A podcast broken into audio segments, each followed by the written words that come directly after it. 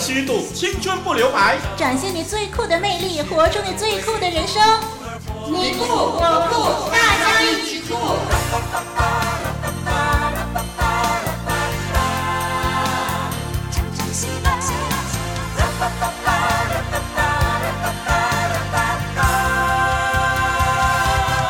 嗨，我们又相聚了，我是你的朋友丽文。你好，单木不成林，我是双木林的林老师。这段的日子呢，林老师发现自己身边啊，许多的人都生病哦啊，尤其近年来啊，可能因为饮食不均和缺乏睡眠的关系，身体有病痛的人呢，真是有增无减啊。嗯，丽文也有发现这一点哦，而且呢，我最近呢又听说一个朋友患上癌症。啊，不论对他或者是对丽文来说啊，这个消息真的是晴天霹雳的。嗯，所以呢，趁着还有一个健康的身体，饮食或生活习惯都要好好的调整才行啊。嗯，哎，如果说这个饮食的话，丽文倒是有个建议要跟听众朋友分享，哦、就是呢，我在报章上看到的消息呢，原来少吃盐可以降低患上癌症的几率。真的？嗯，哇，那么重要的资讯，就请丽文详细的来说。说明一下吧。好，那其实呢，大家一般上所知道就是少吃盐能够减少患高血压啦、心脏病啦、啊肾脏病等等的非传染疾病啊。那如今的研究更指出啊，原来癌症也跟盐分有关系。哇哦！这个世界癌症研究基金会的研究显示呢，少吃含盐量高的食品呢，比如说这个咸猪肉啦、面包和早餐麦片等等食品呢，可以降低患胃癌的风险。那么在英国呢，如果人们能够按照每天建议的盐摄取量进食，诶，至少可以防止七分之一胃癌的患病几率。可是这个研究调查发现呢、啊，英国人实际呢进食这个盐量呢已经达到每天八点六克，当中大多数是男性哦。诶，那么标准的盐摄取量应该是多少呢？嗯，分析的结果呢是，人体每一天进食盐的总量呢应该不可以超过六克。六克？诶，就是说这个一小瓶茶匙而已。哇哦，看样子我们平时的确摄取了不少的盐分哦。嗯，而少吃盐呢，啊、呃，林老师知道啊，不只是。不往鱼或者是薯片上面撒盐，嗯嗯，因为大多数的食品里头已经有含盐的了。是，如果这时候再另加撒盐的话呢，那么我们的颜色取量肯定超标的。对呀，所以呢，听众朋友，抗癌或者是抵抗其他的疾病呢，最重要的是从预防做起，没错，改变自己的生活方式，多吃水果和蔬菜。如果酷是一种颜色，那一定是自由辽阔的草原翠绿，也一定是温暖人心的阳光金黄，也一定是深邃沉稳的海洋蔚蓝，更一定是纯洁正直的天空亮白。让我们用酷挥洒生命的色彩，酷出真我，酷出生命，让我们大家一起酷。要维持一个健康的身体，不只是注意饮食而已哦。嗯哼，没错。所以呢，丽文最近呢一直积极的运动跑步，希望把身体调到最佳状态。哇，你说到重点了。嗯，因为许多有运动习惯的人呢，即使到了晚年呐、啊，身体依然健壮啊。曾经就有一位法国的作家，也因为持续的运动而使原本生命已经垂危的他呢，多活了几十年啊。啊，哎，好想听听他的经历哦。好，四十岁正是人生热情奔放、才情茂发的时候。嗯，法国十九世纪浪漫主义大作家。他以《钟楼怪人》《巴黎圣母院》《悲惨世界》等名著广受世界文坛推崇的维克多·雨果，却心脏病恶性发作。嗯，他脸色发青，气息沉重，朋友们万分的惋惜，叹道：“一颗巨星即将陨落了。”嗯哼。然而，雨果并不悲观哦。他还遵照医生的吩咐，每天早上做体操、散步，又经常跑步、游泳、爬山，等等。健康情况呢？哎，不久之后果然好转了，嗯，精神也好了，体力也恢复了，体质也增强了。哦，于是呢，从事笔杆，创作不懈，直到晚年。嗯，有恒的运动锻炼身体呀，啊，使一个四十岁就得了心脏病的人，最后却想长寿，活到了八十三岁哦。六十岁，他还写了享誉全球世界文坛的巨作《悲惨世界》，甚至呢，八十岁的时候还创作了一部戏剧《杜尔克马》。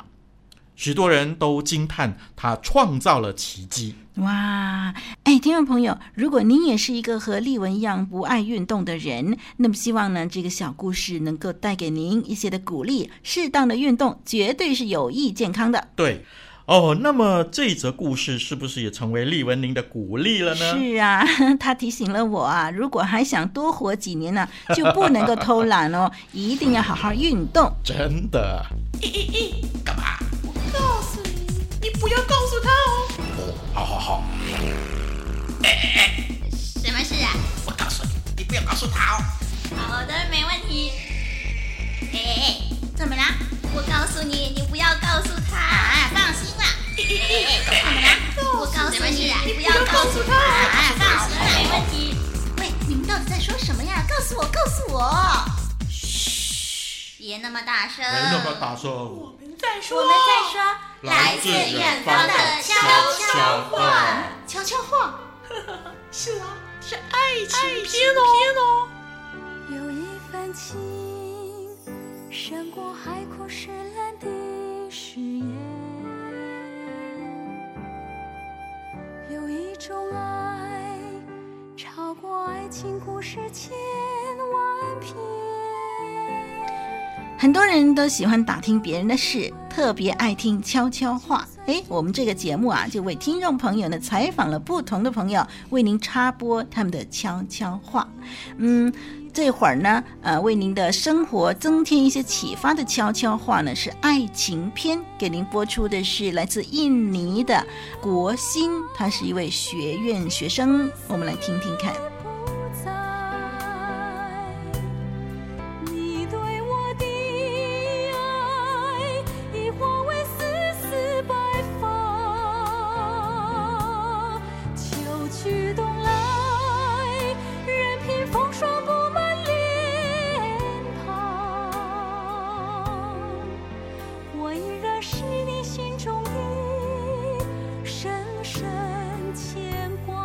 十六岁那年，我花了一年的时间追求艾琳。她是一个非常外向活泼的女孩，皇天不负有心人。我曾一度被拒绝，但后来她还是接受了我。我们在学校里如影随形，虽然班级不同，但我们常常一起相约做功课。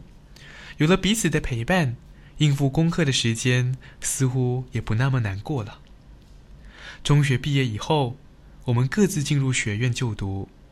他的梦想是成为医生。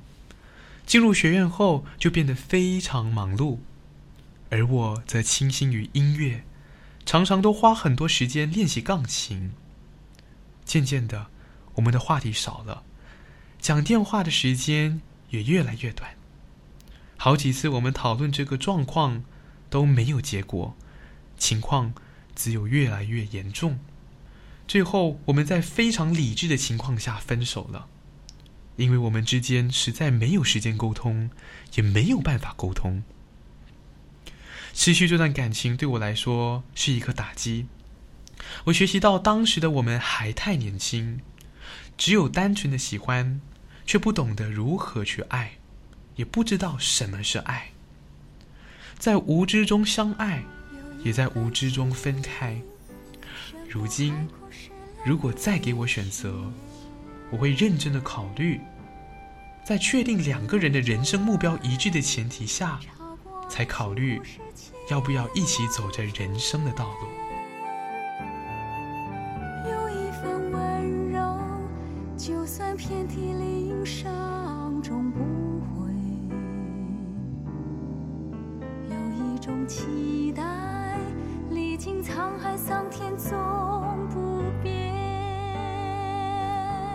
十六岁呢，其实林老师认为是一个学习的阶段哦。嗯，林老师认为呢，每一个十六岁的少年人呢，应该努力学习才好。是。林老师最近呢，在自己教会负责的少年人的聚会的里头啊，就劝请少年人。不要谈恋爱，哦、让他们努力读书。林老师举了一个活生生的例子，林老师问他们呢、啊，林老师在他们少年人当中十年了，嗯哼，呃，如果当年是十三岁的，今年就二十三岁了。如果当年是十五岁的话，现在也有二十五岁了。当年如果最大的话十八岁，现在也二十八岁了。嗯，林老师就问他们：这十年间有哪一对在当时谈恋爱是有好结果的没有？答案是没有啊。嗯嗯嗯。但是呢，这十年呢，却有许多少年情侣分手，以至于伤害累累啊，而影响了功课。所以林老师还是认为啊，十六岁的国新当年不谈恋爱是对的。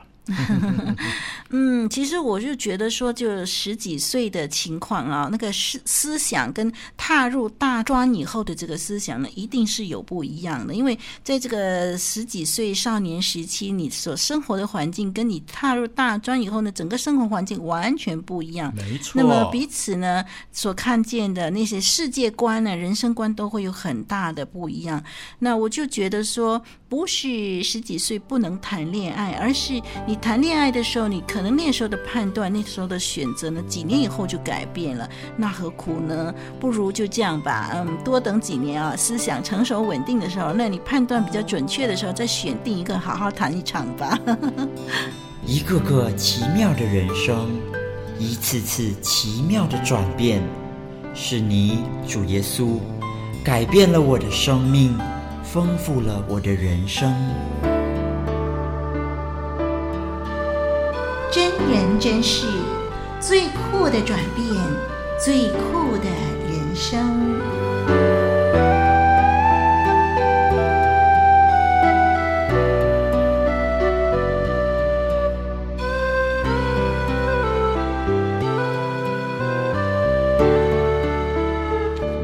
好，每一个人得救的经历都不一样。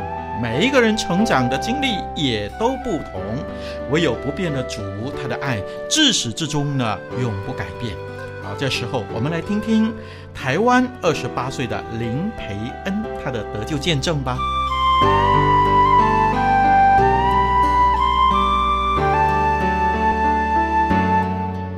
出生于基督教家庭的我，常常感谢神，因他预备了我的干妈，带领我认识这位真神。干妈是我当时教会牧师的女儿。国小一年级暑假的某个晚上，干妈来到我们的家里，玩乐性质的住了一晚。在家人都睡着以后，干妈和我聊起信仰，聊到了每个礼拜在儿童主日学听到的耶稣、罪、耶稣的爱、救恩，以及自己向耶稣的决志，并问我愿不愿意向耶稣告白。做接受他的祷告，这是我从小到大第一次印象深刻、诚心诚意对神做出的绝志祷告。绝志祷告的这一晚让我印象深刻，之后也自然的在教会里生活长大，直到考上高中。我认为考上这所高中是上帝给的恩典，但高中的生活。反而让我沉溺在玩乐享受中，行走自己的道路。每个周末仍旧去教会，却是仅止于做礼拜，就是所谓的坐在礼拜堂，人在心不在。有时想回转向上帝，再次与上帝建立关系，但对上帝不够了解的我，将一般的想法套用在上帝身上。不相信上帝与我有如同天父和孩子的关系，并惧怕上帝会因着我所作所为对我生气。于是，我过着一个不冷不热的信仰生活。这样子的生活持续到了大学二年级。当时我转校到了另一所大学。奇妙的是，学员传道会的童工立寻哥也初到这所大学开拓团契。透过家乡母会的一位姐姐，立寻哥与我联络，邀请我参加一对一的信仰造就。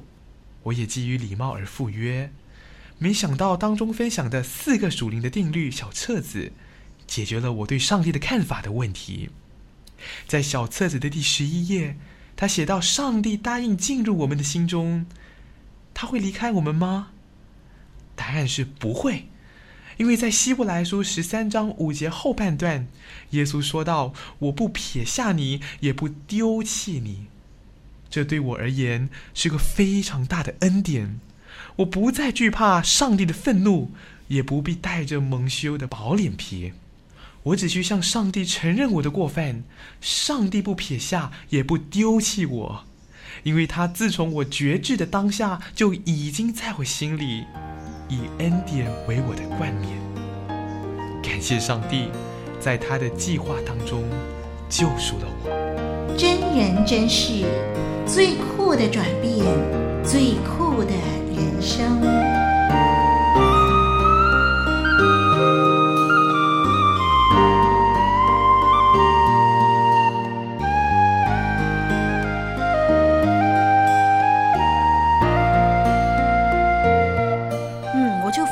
每一次呢播出这个真人真事的时候呢，听到很多的人的生命的改变哦。嗯、那么这些的改变呢，经历也都很不一样，认识上帝的过程也很不一样哦。那么我就发现说，上帝在每一个人身上的带领呢是很不同的。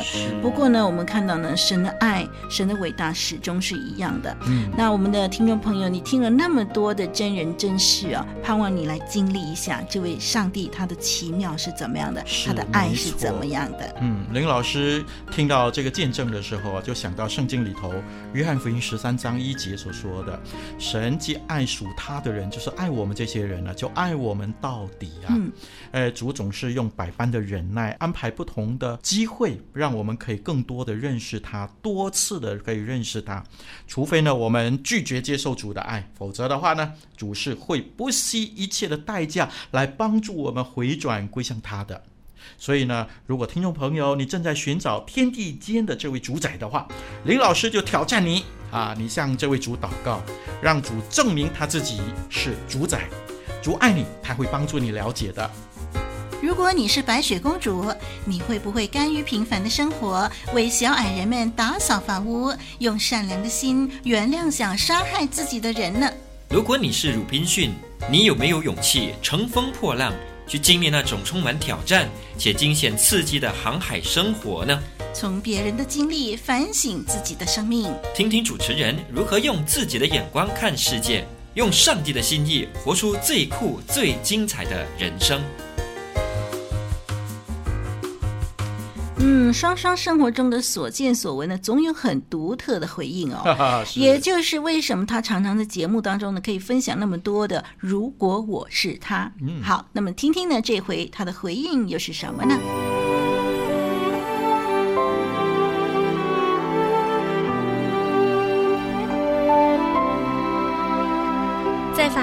有个俄罗斯籍的模特儿，她原本只是一个被继父虐待、被母亲忽略的卖水果的女孩。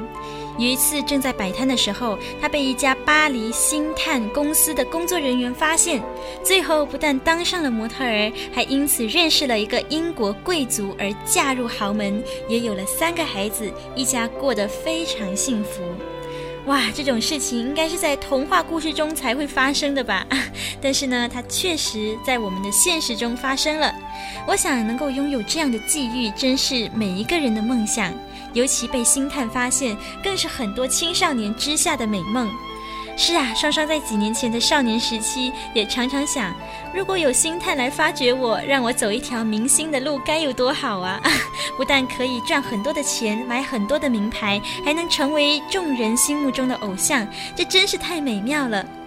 嗯，双双那时候的想法是，如果被星探找上，我当然会答应啊，因为这是万里挑一。星探要是真找上我，我会非常开心的。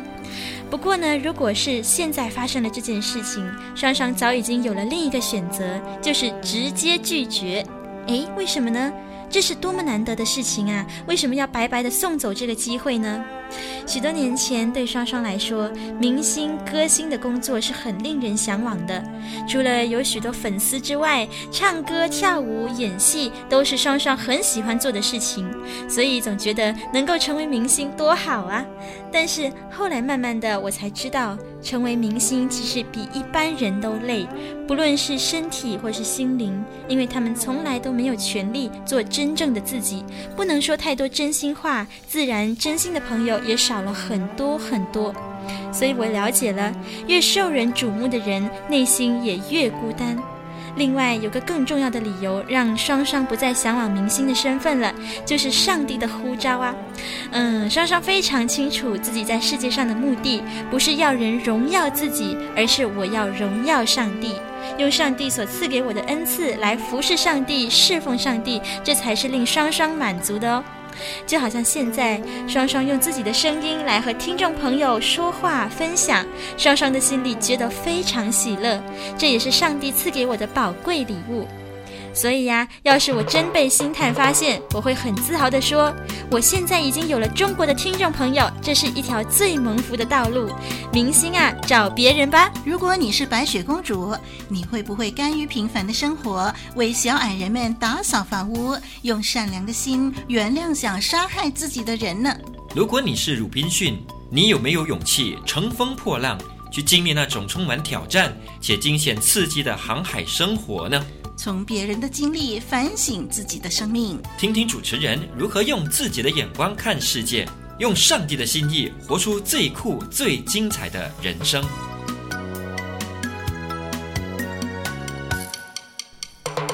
哇，为了中国的听众朋友放下明星梦，哎，好感人哦。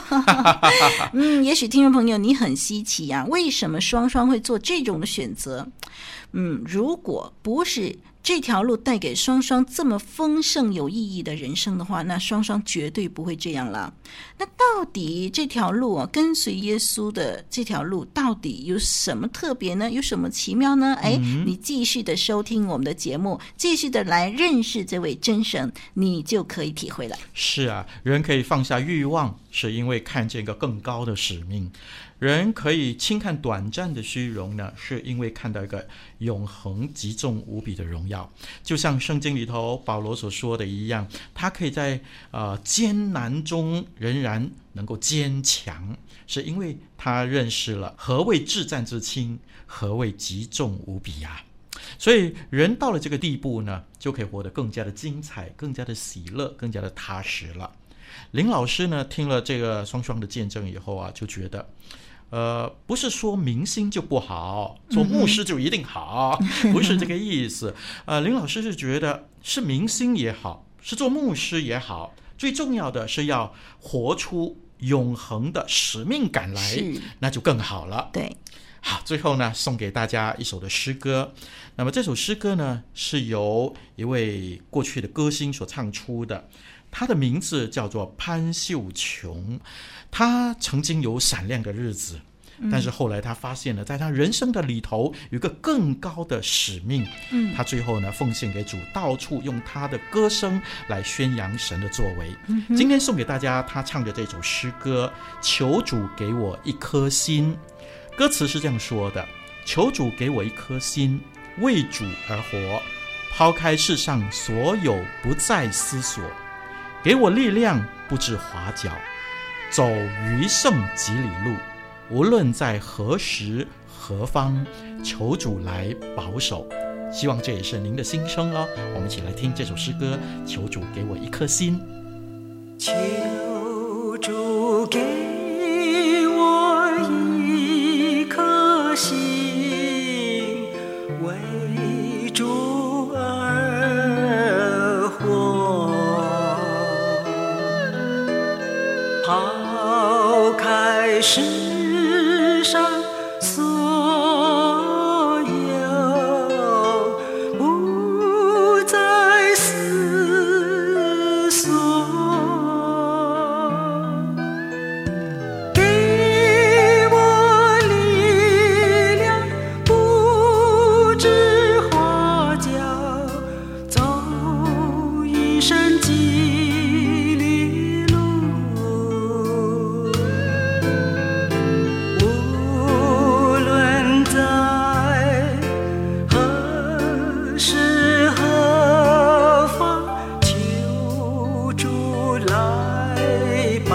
手。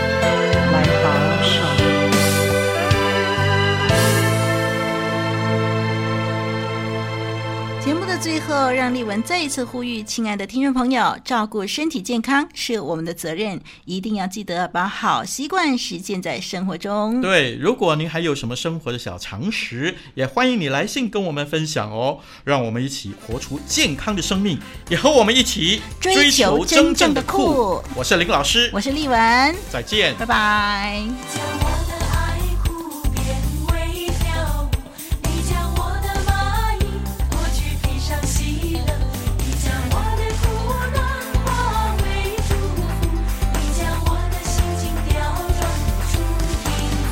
活水之声，和你一起探索最酷的人生。